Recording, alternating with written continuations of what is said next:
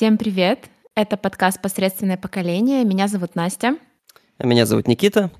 И сегодня мы поговорим на тему, которая затронет а, любого среднестатистического взрослого. И в лучших традициях 2020 и 2021 мы поговорим на эту тему удаленно, в первый раз в жизни.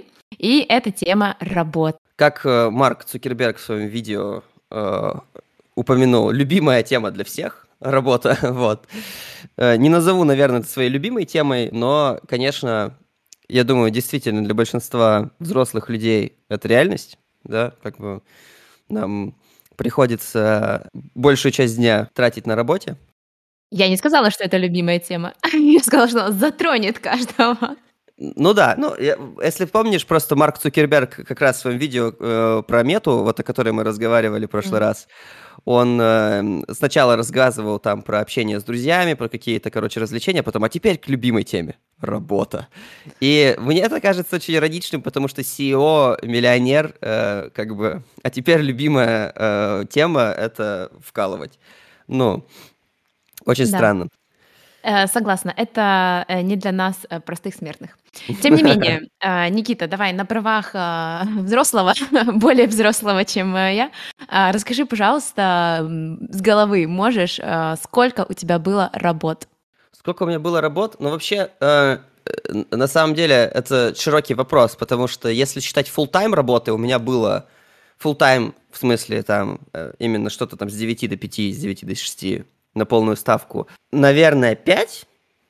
Вот, а если считать, как бы, как я начинал свой путь вообще, и какие-то мелкие вещи, то тут э, гораздо больше, но я, я думаю, что такие вещи считать достаточно бесполезно, потому что там где-то что-то ты поделал там месяц, естественно, как каждый студент, я пробовал себя в сфере услуг, я работал в кофейне, это было мои, мои самые, наверное, первые деньги, я эм, э, поработал в кофейне, но меня быстро оттуда, не то, что, типа, меня не уволили, наверное, мне просто сказали, как бы, меня просто не вызвали уже на следующие, там, смены после э, моего вот этого э, первого опыта.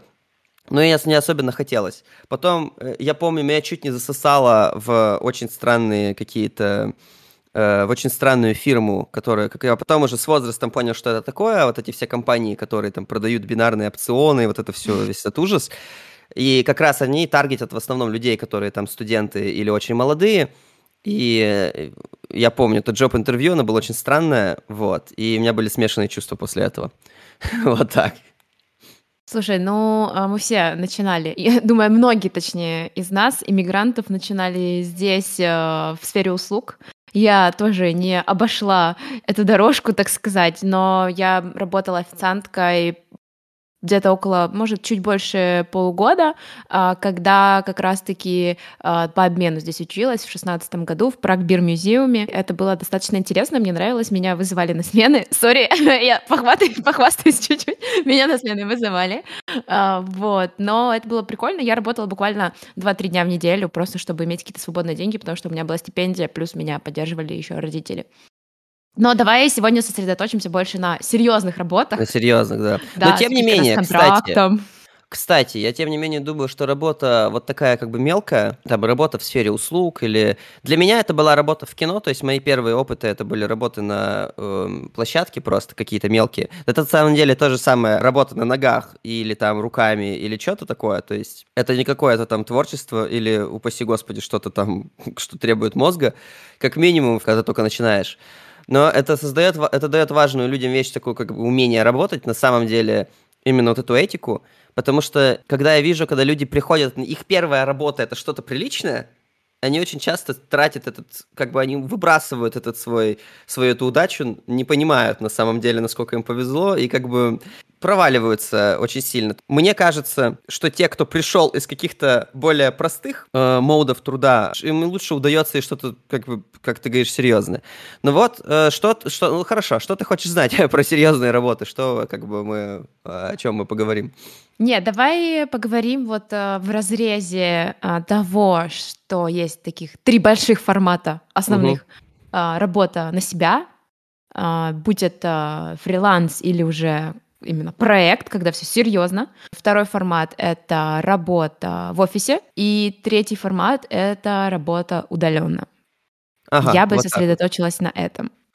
Ну, удаленная работа, конечно, со мной случилась, получается, только, только когда начался ковид, когда все начало потихоньку удаляться. И до этого, честно говоря, боялся концепции удаленной работы, то есть даже на LinkedIn, когда я видел вакансии удаленные, я как-то к ним относился скептически. Даже был у меня, я помню, один момент, я проходил джоб-интервью для какой-то компании, у которых все, все было удаленно полностью. И они обещали тоже какие-то там очень большие деньги, и все как-то было очень так, тоже казалось бы серьезно, у них там серьезный сайт. Но меня не покидало ощущение, что это какая-то херня или какой-то будет, что-то в этом будет какой-то подвох. Э, потому что, ну, я человек простой, где ваш офис? я должен прийти туда и посмотреть, как оно. Как бы большая часть моего опыта, это на самом деле работа непосредственно full time в офисе, и я был в совершенно разных коллективах и в каких-то, ну, вообще, как бы все компании разные, как люди которые их создают. Что на самом деле, например, гораздо важнее, чем кажется то, как оно все организовано, что там за именно подход к менеджменту, подход к труду, какое как бы у людей вообще представление о том, как работа должна делаться.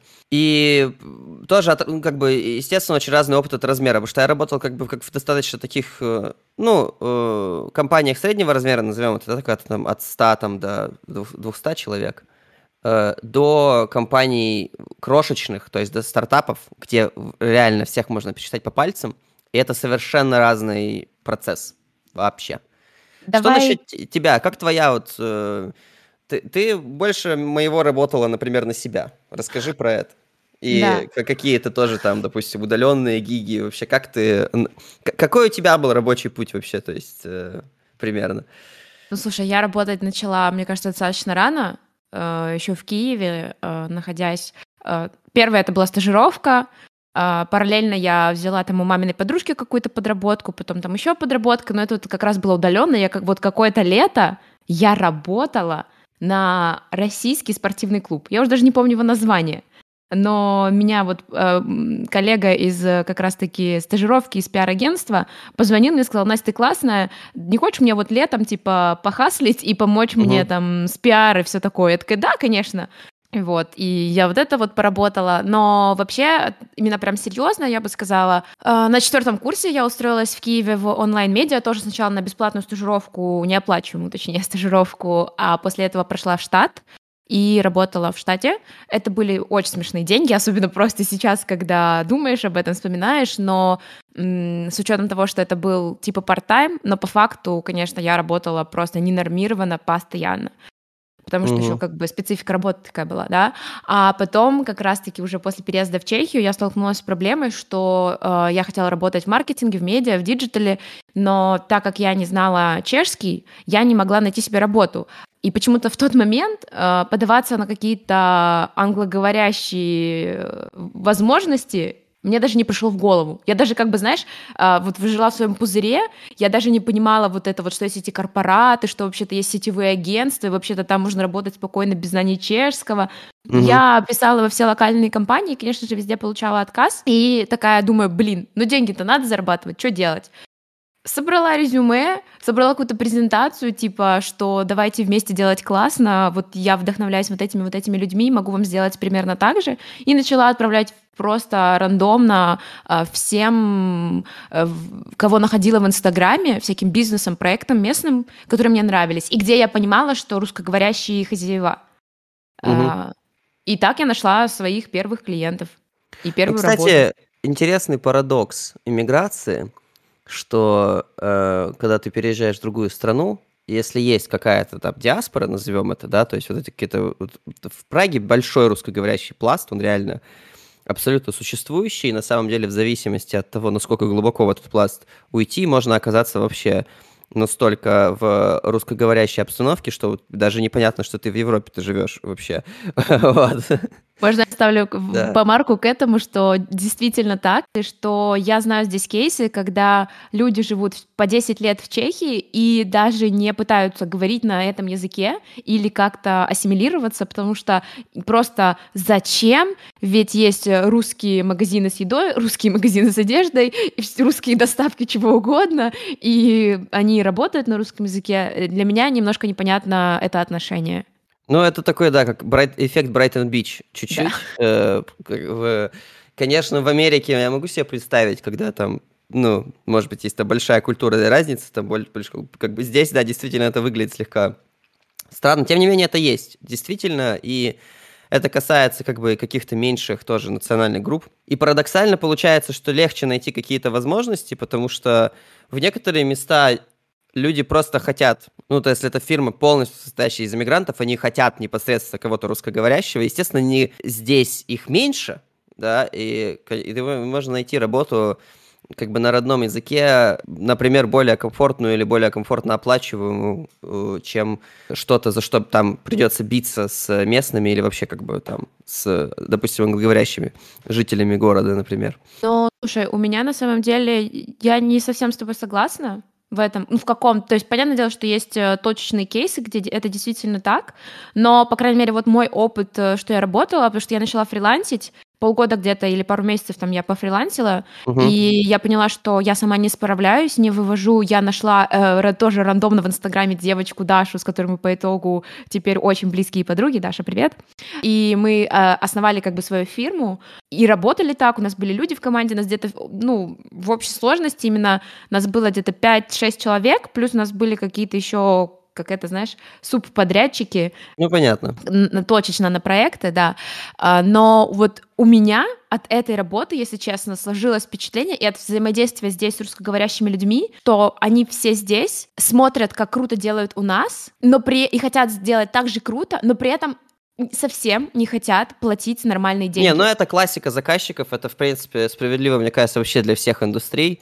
Не знаю. Вообще абсолютно. Не знаю, я тебе хочу сказать, что просто потом у меня был опыт, когда я уже работала вместе с тобой в компании, я все равно а, оказывала какие-то там консалтинг или какую-то, ну, такую угу. сайт-хассел делала, а, и там у меня была возможность э, познакомиться с парнем-чехом, который, собственно, настраивал таргетированную рекламу, и, если честно, за свою, ну, как бы он нормально работал, но то есть он не был проактивный, он не топил за результат. Ну, то есть он настроился и сидит. Но, извините, извините меня, у него ставка была 800 а, крон час. Я когда узнала этот ценник, я немножко охренела, потому что это, ну, это выше среднего, так сказать. Ну, конечно. Как бы, да? Да. И э, ему как бы у чехов и самоощущение получше получается, то есть они не пойдут работать за меньше.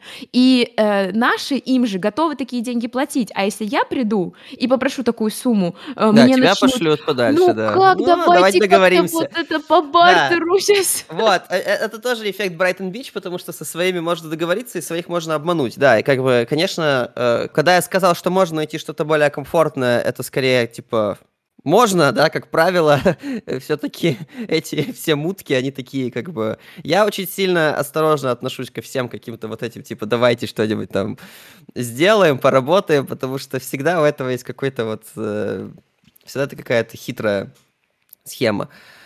Вот, Но, да. безусловно, есть компании здесь как бы с русскими корнями, украинскими корнями, вот, короче, вот с этими всякими корнями, и где, в принципе, можно, если тебе повезет, если у них откроется возможность, вакансия, и ты подойдешь, ты можешь попасть и работать э, э, на русском языке, включая вот, например, там нашу компанию, где мы с тобой вместе работали, а, там еще Березнев Тим, например, тоже относительно недавно ребята здесь начали раскручиваться, гейминг-компания, э, Viam, но там, мне кажется, английский, конечно, нужен, но шансы да. есть, короче. Знакомая, кстати, Виам или Вриам? Виам? Виам, Виам. Они тут прямо возле нас. Ага. В соседнем здании у них офис.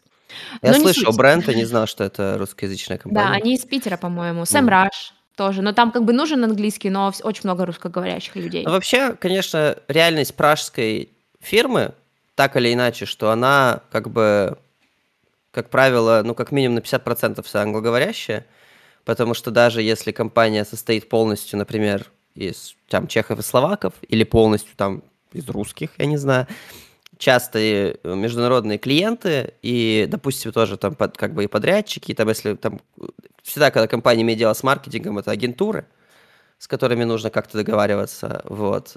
Большинство компаний, в которых я работал, здесь были достаточно интернациональны, кстати, то есть э, я даже в компании, где был э, вот этот супер-мега чешский мам-н-пап стартап, где просто ребята технической профессии, все там из э, деревень маленьких городов, все очень такие как бы ну, приближенные как бы к чешской глубинке, они все равно все были по большей части англоговорящие, и у нас в компании были и иностранцы, то есть причем, как бы, назовем это типа, настоящие иностранцы тоже, которые совсем издалека, они как бы, э, в принципе, русский или украинец не особо считается за diversity hire, конечно, потому что нас здесь настолько много, мы реально везде, вот, э, словаки уж подавно, но там, допустим, испанцы, там из Румынии была девушка, одна работала, то есть э, какой-то expectation того, что есть, э, ну, должна быть коммуникация на, на английском, она всегда как бы остается.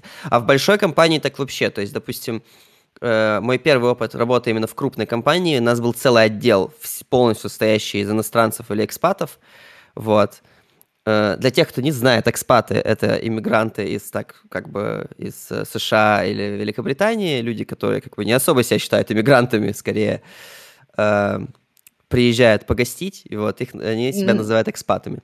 Слышала этот термин? Uh, я слышала этот термин, но мне всегда казалось, что это люди, которые приезжают неважно откуда, просто они не пытаются ассимилироваться. Ну, они не пытаются интегрироваться, потому что как раз из-за того, что у них э, э, другое отношение к этому, знаешь, когда ты приехал из США, да, они э, к ним, во-первых, не относятся как к обычному иммигранту, во-вторых, э, не знаю, если честно, с языками у американцев как, и, и британцев какая-то беда, они просто да, такое ощущение, всех, что у них какой-то... Да, у них какое-то ощущение, что вообще им ну, совершенно не способны как будто на это, то есть им прям тяжело. Но мне просто вот. кажется, ты сильно, э, сильно сузил. Туда можно же запихнуть и реально любых людей из Западной Европы, и те же испанцы, итальянцы, немцы тоже не, не стремятся как бы учить чешский. Не а согласен, кстати. Немцев, э, немцев с чешскими, точнее, как бы немецко-чешских людей в принципе достаточно. И много чехов на самом деле, которые Э, имеют, допустим, немецкие корни или у них половина немецкая семья. То есть, допустим, вот Даша работала, когда в архитектурной студии Шиндлер Секо, ее шеф Шиндлер, он родился в Берлине и вообще как бы был, ну, то есть... Э, нет, немцы, на самом деле, те, которые именно с Чехией взаимодействуют, немцы, они э, как бы многие будут наверное, более интегрированные. Конечно, исключение это, например, вот, допустим, есть э, в Чехии такая компания Шкода, которая владеет, которой владеют немцы сейчас, и, в принципе, э, целый городок Шкода это как такой киберпанковский просто, э, ну, город-корпорация, потому Там что... Там даже университет есть. Млада Болеслав полностью вот она как бы под Шкодой, и как бы вот хороший вопрос, вот эти все экзекутивы немецкие, они, наверное, особо не интегрируются. Но, с другой стороны, как бы для людей с таким уровнем дохода и с таким ритмом, наверное, это уже им некуда интегрироваться. Тут уже нету никакого, как сказать, ну, то есть они э, ездят и летают между двумя странами, им, наверное, особо не надо заходить в магазин и по-чешски там на что-то раз, э, разговаривать. Эм, я как бы, на самом деле, по поводу экспатов и мигрантов, это скорее как такая шутка, потому что, конечно, иммиграция – это тяжело, ну, и там мы мучаемся с визами, с какими-то там экзаменами на, э, на, на permanent residence. Никита, э, боль. Самая да. свежая.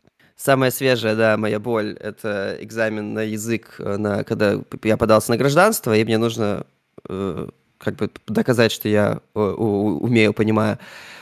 Вот. А, этого не нужно делать, когда ты из западноевропейской страны, и это одна из вещей, которая как бы их расслабляет. И тоже они не называют себя иммигрантами, потому что во многом их этот термин, а им кажется, что им, он к ним не относится. Но если кто-то русскоязычный называет себя экспатом, я как бы буду, наверное, смеяться, потому что это вообще... Это, это, вот, этот, для меня это слово, оно заряжено вот этим вот entitlement Западной Европы, что ли, вот этим вот, типа, правилами не касается. Не знаю, я так сильно не придираюсь, но мне, я не помню, чтобы я себя назвала, конечно, экспатом, но, может быть, и могла бы. Но в английском языке, в русском я, в принципе, это слово особо не использую, потому что, мне кажется, не, не приходилось. Я, Ладно, я, давай, давай, да. давай вернемся, потому что мне кажется, мы немножко ушли Уплыли, в детали. Да, да я а, вот давай сейчас задам тебе вопрос. А, твои а, топ-3 минуса работы в офисе на дядю.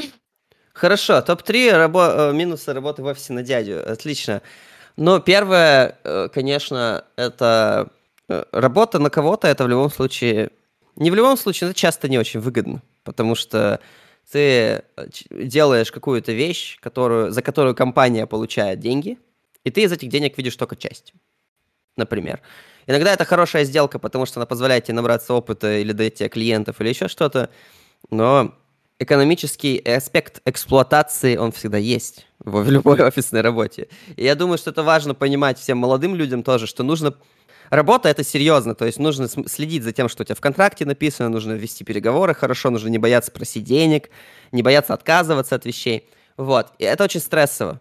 То есть для меня, например, наверное, минус, э, минус номер два работы на любую компанию просто в офисе — это необходимость вот этого э, вот этих переговоров.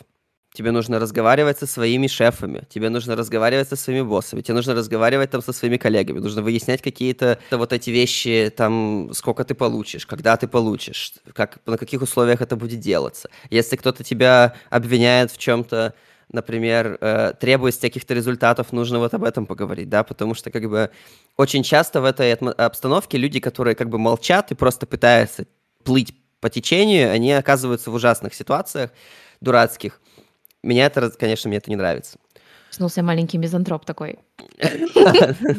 Ну, нет, на самом деле, почему мизантроп? Я, если честно, просто... У меня очень сильно разделены личные вещи и бизнес-вещи, вот и все. То есть я, например, э, когда был молод, моложе. Я еще еще молод. Ох, пожалуйста. Ты знаешь, вот ты поставила в начале, типа, ты как более взрослый, вот я сразу в ну, У тебя просто было опыта больше да. работ, смены, чем у меня, однозначно. Ну, короче, что э, когда я был, когда только начинал, я очень это воспринимался лично, близко к сердцу. Я боялся, допустим, э, какие-то темы поднять, боялся этих конфликтов каких-то. На самом деле это просто необходимость абсолютно. Э, и человек, который сидит напротив тебя за столом, он это понимает, что ты жмешься, и он этим пользуется. Это плохо.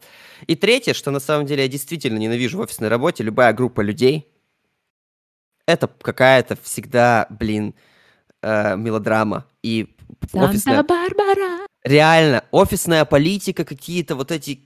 Это очень-очень меня всегда озадачивает. И это интересно, что чем дальше я иду в своем рабочем пути, тем более экстравагантные становятся офисные вот эти э, вещи политические. То есть это вообще никак, даже не, не связано, если честно, ни с размером компании, ни с э, там, качеством ее, ни с богатством. Это именно просто группа людей производит какую-то драму. И каждый раз, когда я прихожу на новую работу, всегда есть коллега, который такой, а, я тебе расскажу, что у нас тут было, а ты себе представить не можешь. Я думаю, ну, я вообще-то хорошо могу себе представить, наверное, я это уже слышал. На той работе это я была этим коллегой. Мне кажется, я тебе рассказала чуть-чуть. Да, ты меня ввела в курс дела, да.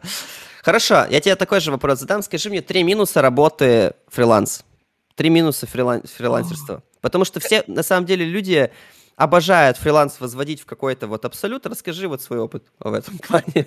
Я сейчас назову point, и он сразу будет тебе немножко контраргументом на твой uh-huh. первый, потому что, окей, ты сказал экономический э, point, да, но э, экономическую сторону вопроса, но при этом ты задумайся о том, что ты по факту не несешь ответственности. И э, это такой, знаешь, как бы вин-вин, Э, да. в этом случае. То есть, если ты понимаешь, что ты... Есть же такие люди, которые не готовы брать на себя ответственность, поэтому для тебя это все-таки выгодно, выгодная сделка э, тем, что ты не несешь ответственность, ты просто работаешь, да, ты как бы арендуешь свой мозг, но ты работаешь и получаешь себе зарплату, тебе не надо ни с кого выбивать деньги, ты не чувствуешь себя коллектором, ты не несешь на себе эту ответственность, мало того, что за э, качество оказываемых услуг, какие-то результаты, так еще и за кучу-кучу людей. И это, собственно, э, минус э, фриланс-работы, но но как бы нужно понимать, что у меня как бы есть чуть-чуть опыта и фриланса, и чуть-чуть опыта, когда это уже превращалось в какой-то более проект. Ну, в любом а, случае, допустим, вот своего дела какого-то. Своего дела, да. да. Это однозначно ответственность. Я не... То есть у меня так в тот момент у меня были максимально розовые очки, я не была готова к тому, что жизнь э, приготовила, и э, я рада, что со мной случился этот опыт, но он был так, на тот момент был очень болезненный для меня, э, именно в, когда все это подходило к концу, да и в процессе, наверное, тоже. То есть сначала было очень по фану, но в какой-то момент я себя сама настолько закрутила, тут как бы, конечно, и мои тараканы виноваты, а, но а, я просто реально болезненно переживала, особенно момент, когда мы с Дашей решили взять паузу, и потом случился ковид, и я понимала, что я не могу, я не в том моральном состоянии, чтобы возвращаться к этому и что-то вывозить, пытаться. Мне надо идти, где будет стабильно, и где я не буду вот обо всем этом думать. Мне надо сначала раны свои все залечить, залезать, а после этого мы подумаем и, может быть, вернемся. Стабильность и mental health очень согласен с тобой, кстати, да. очень важная вещь, действительно очень важная вещь. Э, что еще? Поэтому, ну, вот, наверное, если мы можем как-то это вот во второй этот пункт отнести, что какая-то вот э, mental твой health и вообще какие-то твои границы, они стираются. И здесь еще сложнее провести эту черту и не принимать на личный счет, если это твой проект.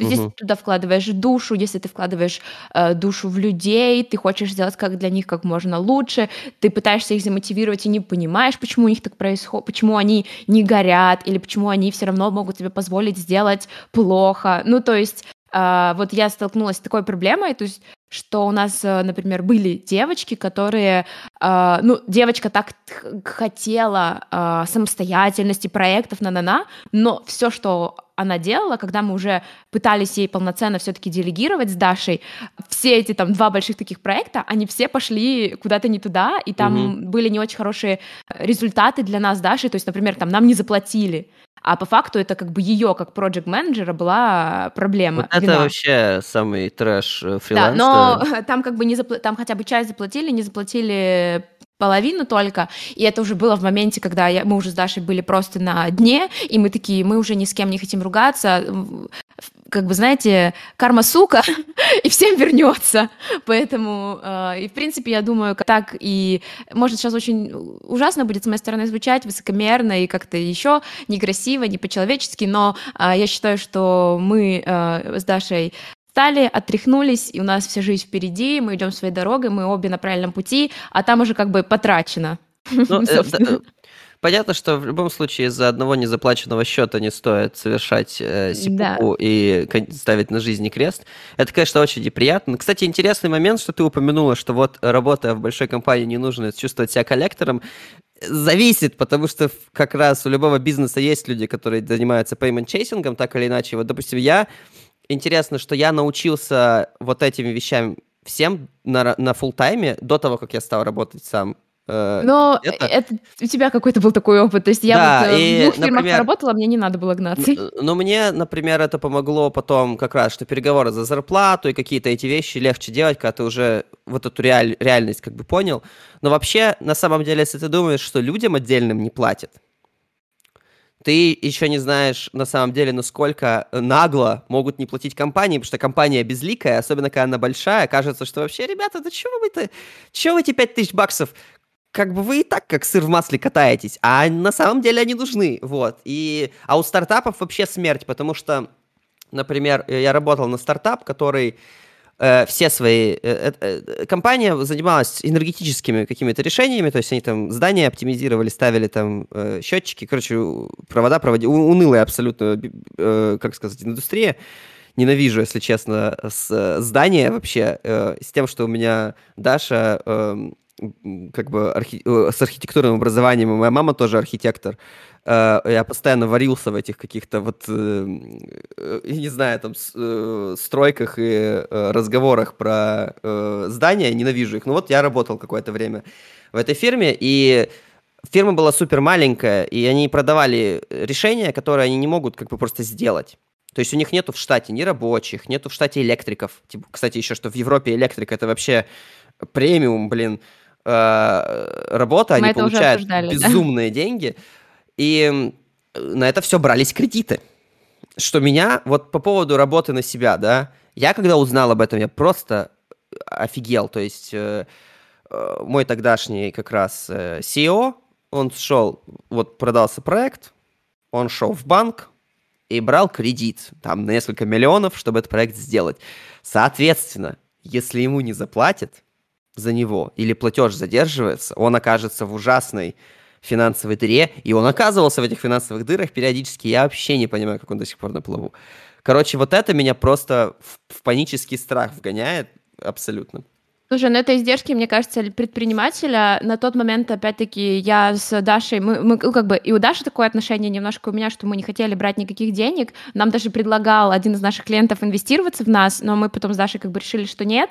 И эм, ну, мы просто не были к этому готовы, мы не понимали, что это за собой влечет и так далее. Нам не хватило с ней немножко какого-то а, эко- каких-то экономических mm-hmm. знаний, а, чтобы вообще это понимать. И для меня тогда тоже очень много открывалось с точки зрения того, что я изучала, как работают проекты, которыми я вдохновляюсь, и я понимала, что это действительно инвестиции, это действительно кредиты, но я не понимала все-таки, как это немножко устроено. И вот продолжить пункт про mental health, стираются очень, помимо того, что ты э, очень все близко принимаешь, стираются личные границы в плане того, что ты работаешь постоянно. Вообще, это просто был кошмар. Э, ну, то есть э, у меня тогда с Андреем были, мы ругались очень часто, э, потому что ну, я, то есть, я работала, я не вылазила с компьютера, я, у меня в универе там были проблемы, что мне преподаватели делали замечания, что приходила на пары и просто, типа, в ком смотрела и работала, занималась своими делами.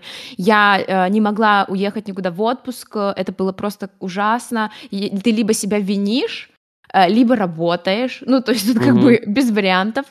Э, это, наверное, вот таких два основных пункта.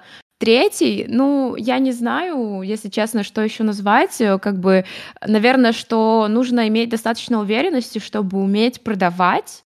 То есть у меня, Это, как, кстати, как очень человека, важный момент. Да, очень важный момент. У, угу. у меня, как у человека, э, у которого постоянно проблема с самоценностью, и просто обесценивание это всего и вся а, девиз моей жизни по отношению именно к себе.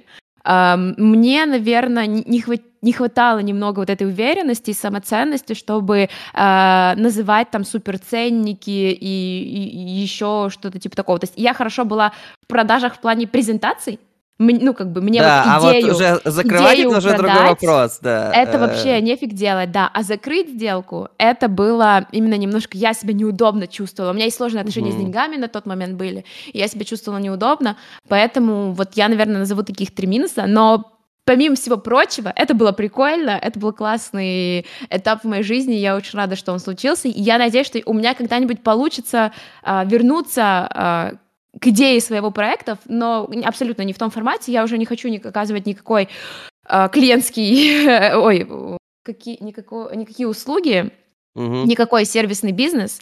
А я хочу, я хочу делать свой продукт, я ничего не умею делать сама, я не понимаю, что я буду делать, но я очень хочу попробовать вот что-то такое. Честно, классика фаундеров, потому что тоже все, э, кстати, чешские фирмы, которые, на которые я работал, они все по одной и той же, по одному и тому же формату созданы. Это какой-то IT продукт, какое-то решение, которое было сделано там 5-6 лет назад, когда рынок был менее сатурирован.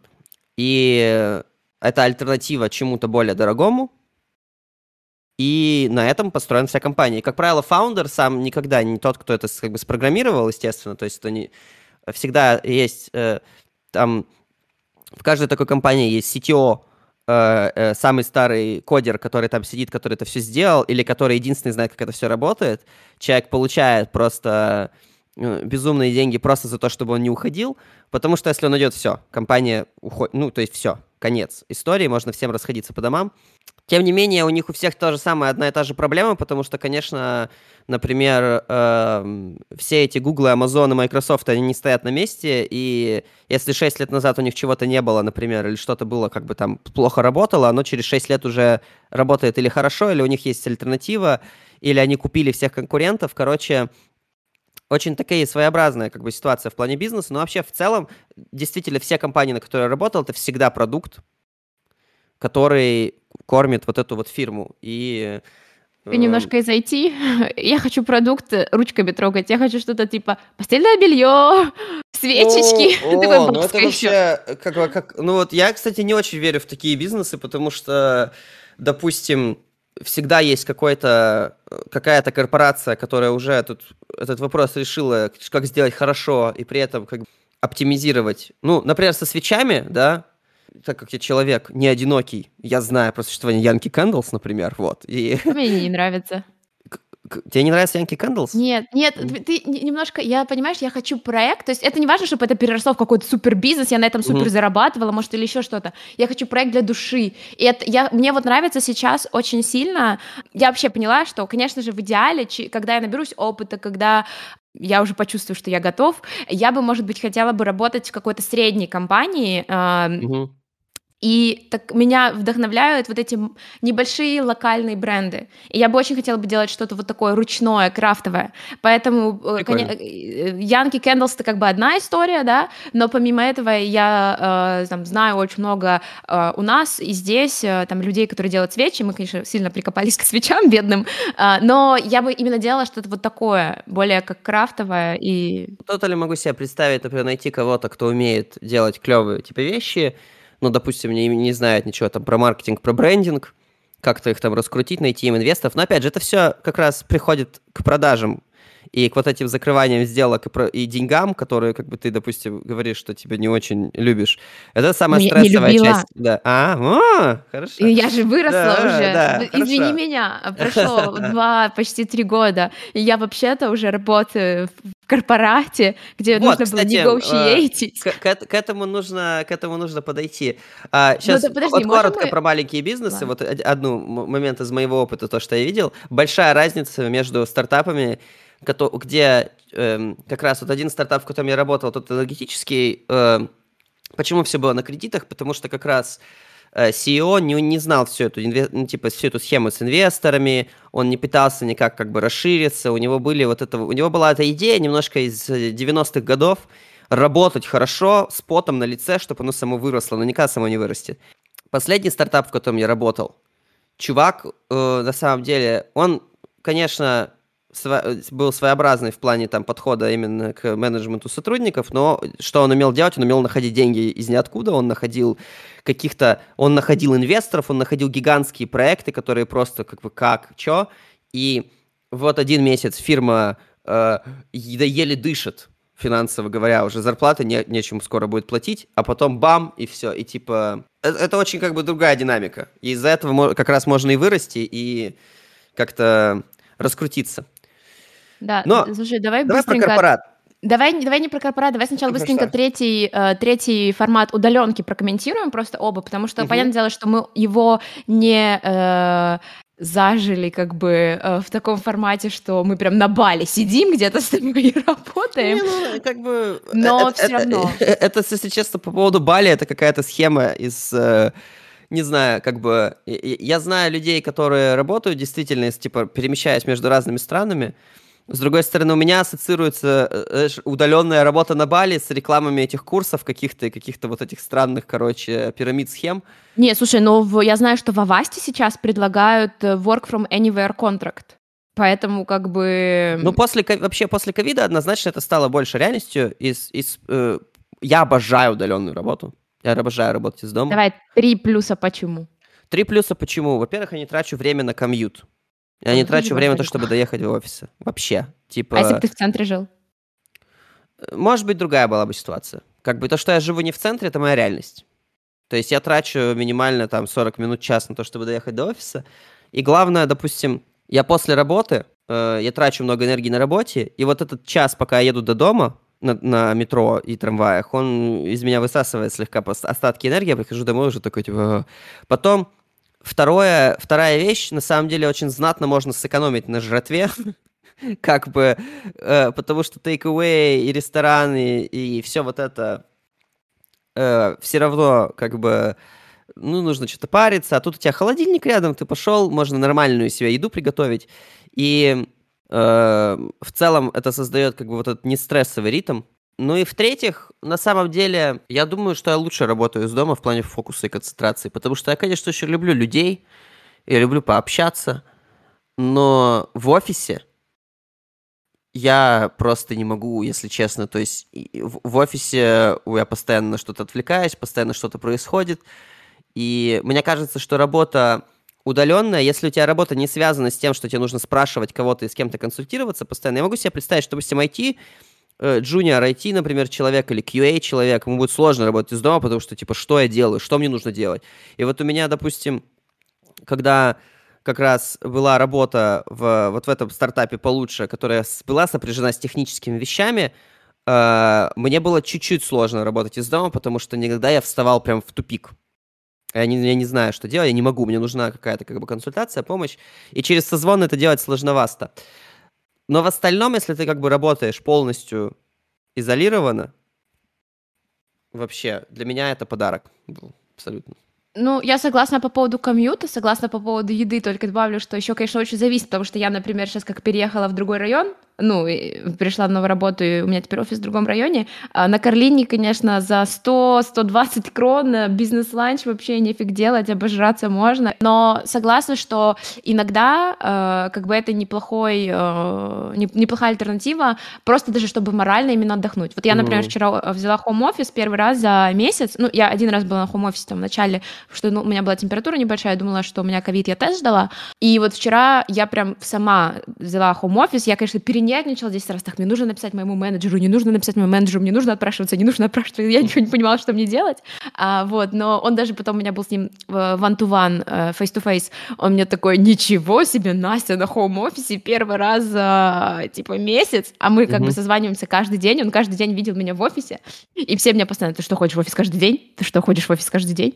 Uh, но я морально вчера отдохнула, это безусловно. Но при этом при этом. У тебя нет ощущения, что когда ты работаешь из дома, работа не заканчивается. То есть ты вот как сел, ты не можешь встать, ни воды попить, там, ни в туалет сходить. Ты вот сел и все, и ты сидишь. Да, у меня, у меня есть, ну, как бы, как, как сказать, эм, я это вижу как плюс, потому что я дома быстрее справляюсь с вещами в целом. И типа как-то... Ну да, в плане нагрузки почему-то дома часто получается ну, как раз более, более интенсивные, получаются, часы работы, потому что в офисе, ты уже в офисе, как бы, э, в офисе есть ощущение, что даже если ты еще как бы ничего не делаешь, ты уже на работе, поэтому да. можно постоять, там, кофе попить. Эм, дома есть это ощущение, что как бы, ну как, я же... Я не просто дома сижу, я тут... Э, э я Доказывать просто... свою эффективность да. надо. Вот. Хотя, как бы, я не буду врать, если честно, э, когда э, бывают времена там перед праздниками или там, знаешь, там между, там, между какими-то выходными или в короткие недели, когда госпраздники, э, я, ну, бывали случаи, когда на хом-офисе действительно э, расслаблялся и э, когда работы мало, вообще ощущение, что ты как бы, ну, там, 50 на 50. Но оно, в принципе, в офисе также. Ты или приходишь в офисе и сидишь, Ерунда, общаешься с коллегами, что-то там чирикаешься, какие-то там вещи делаешь, или ты делаешь что-то дома. Вот. Но, конечно, у хом-офиса есть две обратные стороны. Это как бы если одно дело, когда он как бы иногда или там на короткое время, если ты полгода дома сидишь, это уже такой как бы действует да. на мозг. Ну вот. И, ну, я и... очень надеялась, что не буду анбордиться на хом-офисе. Угу. Я прям переживала, чтобы нас не закрыли, потому что мне казалось, я и так, мне тяжело дался анбординг. тяжело, да. Расскажи про корпорацию. Ты теперь э, работаешь в корпорате, в большом, действительно, в большой структуре. Люди вот э, эти вещи или любят, или ненавидят. Расскажи свой опыт примерно. Ну, мой что опыт таков, что я вообще... До меня кто-то когда-то давным-давно повесил ярлык, что я не для корпората создана. Угу. что там типа скучно, неинтересно, вот это все долго. И я сама же в этот ярлык тоже очень глубоко э, верила и его прям прибила прям гвоздями вот на себя угу. и не отпускала. И поэтому э, я никогда не смотрела там работу, ничего такого. У меня молодой человек работает тоже в корпорате в Лореале. И я примерно понимала, как бы, что, что у них там маркетинг делает, и мне все это было неинтересно. Плюс было понимание, что все-таки в корпораты, если уходить в маркетинг, там нужно сдать, ну, как бы туда надо либо выходить на более сеньорные какие-то позиции, когда тебе не, не супер сильно нужен чешский, и ты больше, как бы, да, уже э, с высшими звеньями, так сказать, коммуницируешь по-английски, э, либо, как бы, надо быть native спикером. И я не э, стремилась попасть в Philips, это место, где я сейчас работаю. Э, ну, как-то оно само собой так получилось. Подружка просто кинула ссылку, я просто попробовала, мне просто позвонили, через месяц сказали, ой, а вы не хотите? Я такая, ну, давайте попробуем. И э, я, наверное, больше согласилась, потому что объективно это была на тот момент лучшая возможность. Я понимала уже, что на работе, где мы работали, на проекте, я просто стагнирую, уже деградирую, я ничему не учусь, я ничего не могу, даже дел, как бы еще, я не могу ничего предложить и компании нового. Mm-hmm То есть надо уходить. Как бы был еще ряд других причин, которые мы не будем здесь озвучивать.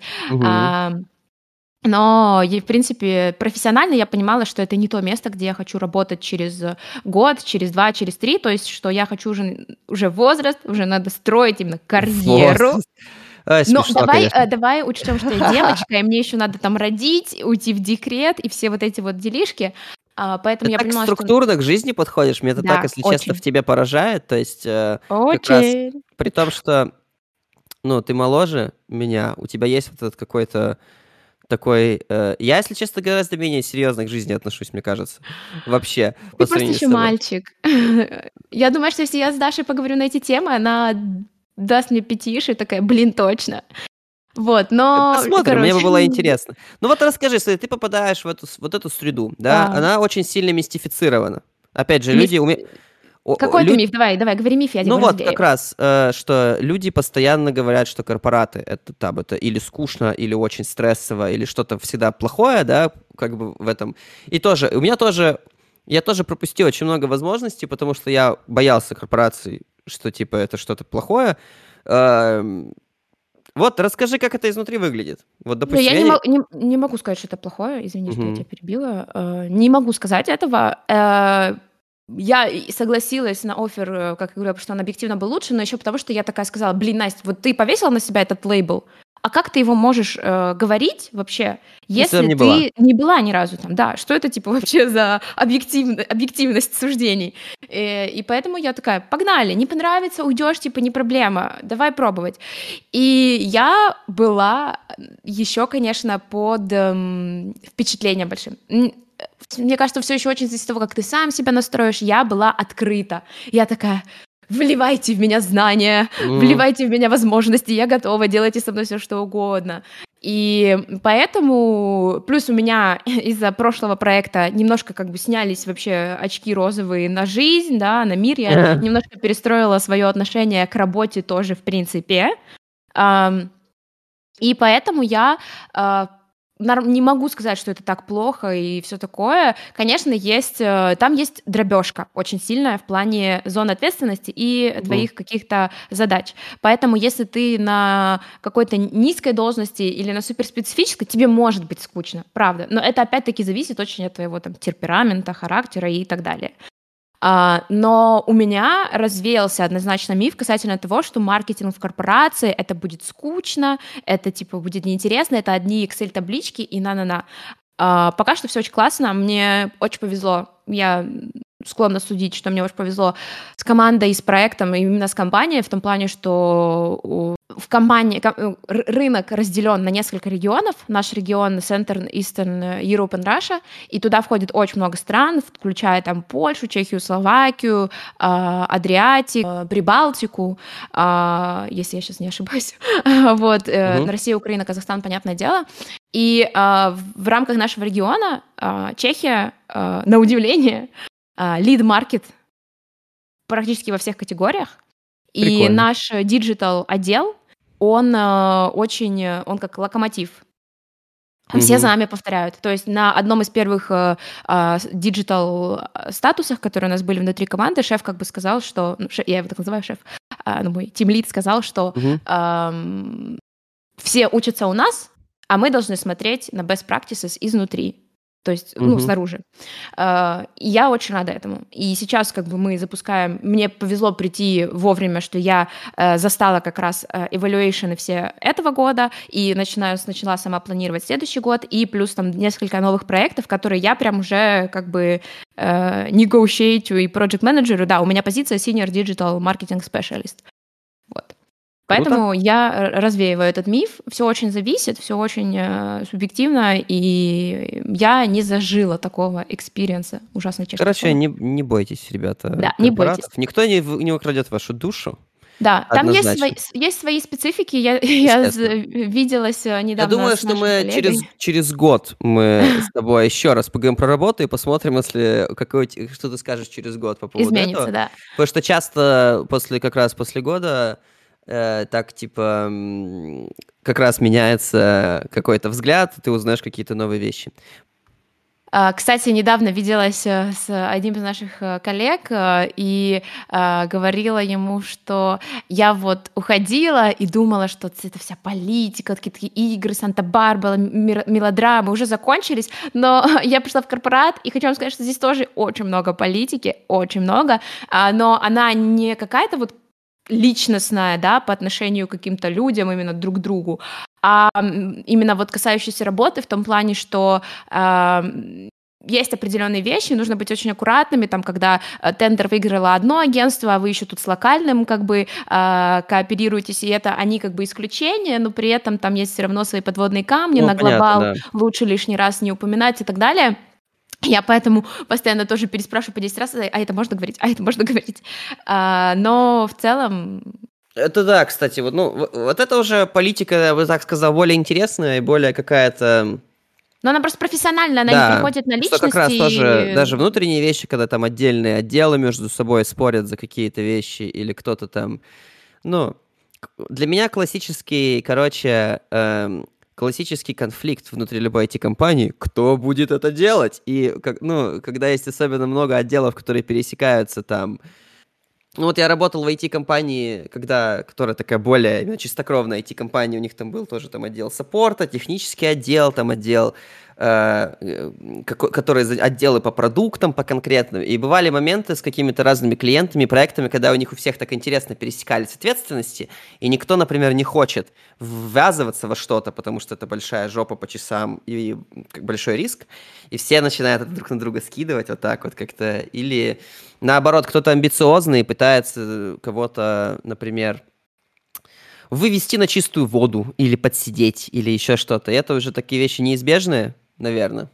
Ну, вот. слушай, мне кажется, здесь тоже это есть, особенно когда начинается новый Конечно. проект и нету каких-то way of working, то э, начинается перекладывание ответственности. Я даже сама э, столкнулась несколько раз, когда э, там э, один коллега хотел угу. на меня перекинуть вообще как бы не мои какие-то штуки, но я очень так аккуратно у Юль, ну, юлила, и потому что я понимала, угу. если я один раз сделаю, то потом да. это просто перерастет постоянно. Но знаешь, что я тебе еще хотела сказать, что э, опять-таки все просто познается на контрасте, потому что я пришла абсолютно из противоположной среды, я ходила под восторгом, как знаешь, ребенок в э, это amusement парке каком-то.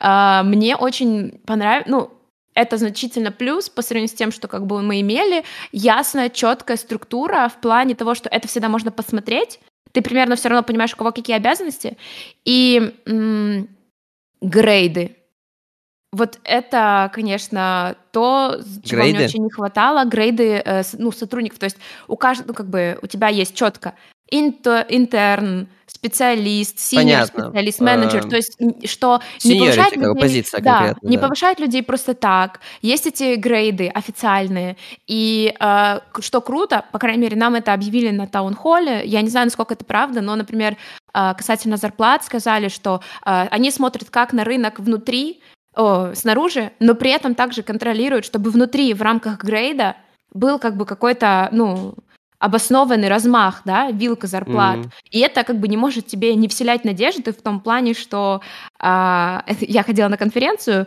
а, недели две назад, и там выступали какие-то ребята серьезные а, касательно зарплат, как там негоушетить и прочее, и они сказали, хоть у всех контрактах все равно прописано, но все всегда обсуждают зарплаты. И ну, вы конечно, типа, должны быть готовыми, абсолютно. что если вы кому-то дали просто с бухты-барахты там типа 100 а человеку, который там с плохой самооценкой пришел и попросил просто 50, а ваш там типа реальный бюджет был 100 и он все равно это узнает, вы должны быть готовы столкнуться с вот этим вот каким-то негативом и потом агрессией, обидой и так далее. Не могу и... не согласиться, если честно, но столько я много раз это видел, вот эти какие-то мелочные э, моменты, когда мелочно кого-то, например, кому-то не доплачивают, они всегда выстреливают компании в ногу, абсолютно без исключения. И интересно, что просто наше поколение уже, вот как бы там, миллениалы, тем более потом Gen Z, которые уже нас придут нас заменят. А, мы говорим о зарплатах между собой, и мы говорим о зарплатах с шефами, и мы, в принципе, как бы... Эм, ну, вот эта модель из серии «просто работай, и все будет», никого, ну, как бы большинство людей нашего возраста просто не устраивает, потому что, во-первых, мы понимаем, что он так не работает, Во-вторых, конечно, по сравнению с предыдущими поколениями у нас как-то относительно цен э, компенсация, как бы ты больше чувствуешь, короче говоря, необходимость, этот голод какой-то. И при этом боссы часто живут в старом мире, где они э, могут вообще об этом не думать, или, например, Э, каждый раз, когда уходил с работы, была очень странная смена динамики, потому что до этого человек тебе говорит, мы вообще тут ценим только лучших, нам нужно быть максимально мотивированным, нужно быть максимально просто все отдавать. А потом ты уходишь, он говорит, ну почему? Ты говоришь, ну давай начнем с того, что как бы все плохо и денег мало, и никто не будет на самом деле мотивироваться просто так. Как бы. То есть это просто, ну, все работают на свой интерес, короче говоря. Да. Ну и вот э, опять-таки система какой-то мотивации более ясна, здесь в corporate, и там как бы идет, есть этот performance и так далее. Вот единственный, наверное, возможно, минус, как бы поговорим через год, однозначно, когда ага. я этот performance проживу на себе, он у меня как бы сейчас будет, но э, несмотря даже на то, что я пришла только два, второй месяц работы, он все равно у меня будет, но он не будет такой существенный какой-то, понятное дело, и по делу, э, чем через год, но тем не менее, хотя бы ты видишь какую-то прозрачную систему, у нас было уже миллион тренингов, у них, они как раз еще поменяли систему э, оценки, Миллион mm-hmm. уже прошло тренингов, ты это понимаешь, и там прям есть таблица, где ты можешь рассчитать, какой у тебя будет бонус. Uh, из такого минуса, что я бы, наверное, могла сказать, что если ты работаешь в каком-то стартапе, uh, то там бывает э, пересмотр чаще, раз в полгода, вот, и там, например, нету какого-то вот этого, знаешь, потолка, Абсолютно. То есть да. в корпорации все-таки этот потолок есть, э, когда тебе пересматривать зарплату, ну, можно особо сильно не рассчитывать а, на супер какие-то повышения. Но если, наверное, ты только радикально как-то там не меняешь или радикально вот это не плюс маленьких компаний, да, плюс маленьких компаний, это вот как ты сказала, э, если ты в, в большой компании тебе нужно доказать полезность, как-то сильно э, действительно выйти за пределы своих обязанностей, в мелких компаниях и в стартапах ты действительно можешь рассчитывать на безумную какую-то мобильность. То есть люди приходят на джуниор позиции, потом взлетают просто вверх. Не и... всегда, это же еще зависит ну, все-таки от, от культуры компании. То есть у нас официально это тоже был пересмотр раз в год, а, например, у мужа офис-менеджера нашего, у Алисы, у нее, э, я знаю, что она говорила, что у него в компании в полгода, раз в полгода пересмотр зарплаты. И, ну, а, они, мне кажется, у большинства, конечно, айтишных компаний вот что-то типа Честно, такого. в компаниях, где до этого работал, вообще не было официальных пересмотров зарплаты, что означало, что интроверты сидели на одной зарплате годами. И как бы Вообще какие-либо пересмотры формальные для меня это какой-то уже quality of life, потому что, ну, хотя бы что-то. Ну, конечно, год это медленно для меня. Mm-hmm. То есть, опять же, я работал в компаниях, как правило, небольших, но даже, на самом деле, в самой большой, в которой я работал, там было очень динамично, и э, я это всегда, как бы, как сказать, я это всегда использую как метрику собственного какого-то э, успеха. То есть хорошо я работу нашел или плохо. Если мне удается быстро получить какое-то повышение или какой-то рейс, э, значит, как бы удачно. Если не удается, значит, я начинаю как бы задумываться. Поэтому, конечно, вот этот год, прибитый гвоздями, тоже мне, мне лично, э, для меня, как бы, для меня звучит, что очень медленно. С другой стороны, говорю, есть фирмы, где вообще нет никаких официальных пересмотров. Mm-hmm. Вообще эта тема всегда, э, ты приходишь и говоришь, ну ча, прошло уже 12 месяцев, ча, и тебе э, отвечают, ну, я не знаю, чё, чё, чё, никто не хочет эту тему поднимать. Потому что, конечно, я думаю, очень большая э, разница в том, как бы кто принимает эти решения и какое отношение к деньгам. Потому что когда ты общаешься непосредственно с CEO, э, с шефом всей фирмы, эти люди, как правило, они ищут просто где сэкономить всегда, к сожалению. От HR просто... все зависит. Ну вот как говорю, то есть в, в, в стартапах нет HR. Это и плюс, ну, и минус. Их да. просто нет. То есть нет HR-отделов, нету HR-культуры, нету какого-то вот этого фильтра. Э, что, с одной стороны, более честно, потому что, конечно, люди, которые верят, что HR делает какую-то вот эту, какую-то э, человеческую работу, вот эту, знаешь, что они там будут следить там за этим, как сотрудники заинтересованы или еще что-то, это... И, я не, не очень сильно в это, прямо скажем, верю, да, как бы для меня HR это человек, который от лица компании защищает интересы компании прежде всего, то есть как бы не надо ничего лишнего говорить HR-менеджерам, мне кажется. И когда их нету, ты просто уже... Э, это на самом деле больше похоже вот на этот самый фриланс, когда твой, твой шеф — это твой заказчик, по сути. Ты говоришь так и так, там, вот. Но, опять-таки, ты общаешься с CEO или со своим менеджером? То есть это же тоже... Вот у нас как раз-таки HR ни на что... А HR только объяснила нам, как это все сделать, угу. и все. А твой условно рейс будет зависеть от твоего менеджера. И как вообще должно быть, что условно менеджерам падает э, бюджет да, на распределение зарплат, и они, да, это делают. Но еще быстро поинт к защиту тоже корпоратов. Например, у Андрею сделали исключение, и ему э, через полгода подняли в этом году зарплату, но со словами якобы, что типа на годовом ревью можешь сильно не рассчитывать, но мы ждем. Это будет сюрприз для нас в этом году. Не, ну честно говоря, это не такая плохая как бы не такой плохой трейдов, по крайней мере, ты получаешь что-то раньше. Мотивацию, можешь, да. да. Я, я абсолютно согласна, что на самом деле ревью должны быть раньше, еще просто, по крайней мере, потому что сейчас абсолютно другой темп жизни. И настолько все стремительно развивается и стремительно летит, что год, ну то есть в один год может случиться просто тьма вещей. Поэтому да. согласна, что пересмотры должны быть э, раньше. Ну вот, поэтому если э, вы начинаете свой бизнес, или работаете в фирме, слушайте наш подкаст посредственный, а, возьмите наш совет, намотайте его на ус, я уверен, что ваши сотрудники будут счастливы. Эм, ну и, а если вы такой же, как мы, и работаете такой же или такая же, работаете, в общем-то, там на себя или на дядю, вот мы надеемся, что э, наше сегодняшнее обсуждение дало вам пищу для ума какую-то, вот, и не бойтесь ничего, идите вперед. И...